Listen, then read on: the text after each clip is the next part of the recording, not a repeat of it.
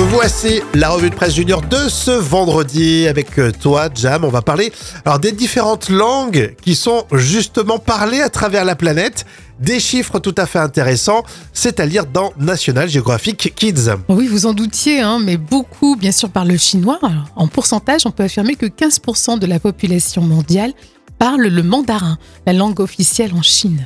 Et d'ailleurs, ce chiffre est très étonnant, vous allez voir, parce qu'on compte plus de 2300 langues parlées en Asie. Alors, ça fait beaucoup quand même. hein. Effectivement, c'est beaucoup. Alors il y a le mot un de quand euh, en fait euh, on comprend pas. Un, hein? Je fais bien? Hein Oui. Hein Hein Euh, alors, on croit que c'est du français, mais il y a euh, d'autres exceptions en fait. Oui, c'est bien l'expression que vous utilisez pour l'incompréhension. Exemple, enfin, hein Tu dis quoi? Hein Ouais, tu fais mieux que moi Bon, en fait. ben, avec l'accent picard, ça donnerait quoi, tu l'accent ch'ti hein? Eh bien, en fait, on sait que ce 1 est utilisé au moins dans 12 langues à travers le monde. Et enfin, le, le point commun entre le français et l'anglais, c'est que ces deux langues sont les seules à être parlées sur tous les continents. Yes, Cocorico. Et ça, c'est la classe. Oui, Cocorico, et puis, euh, yes, the British uh, Hein language. Ah, J'ai rien compris. oui, on apprend plein de choses grâce au magazine des enfants. Et si vous voulez aller plus loin, vous allez en page 20 de National Geographic Kids.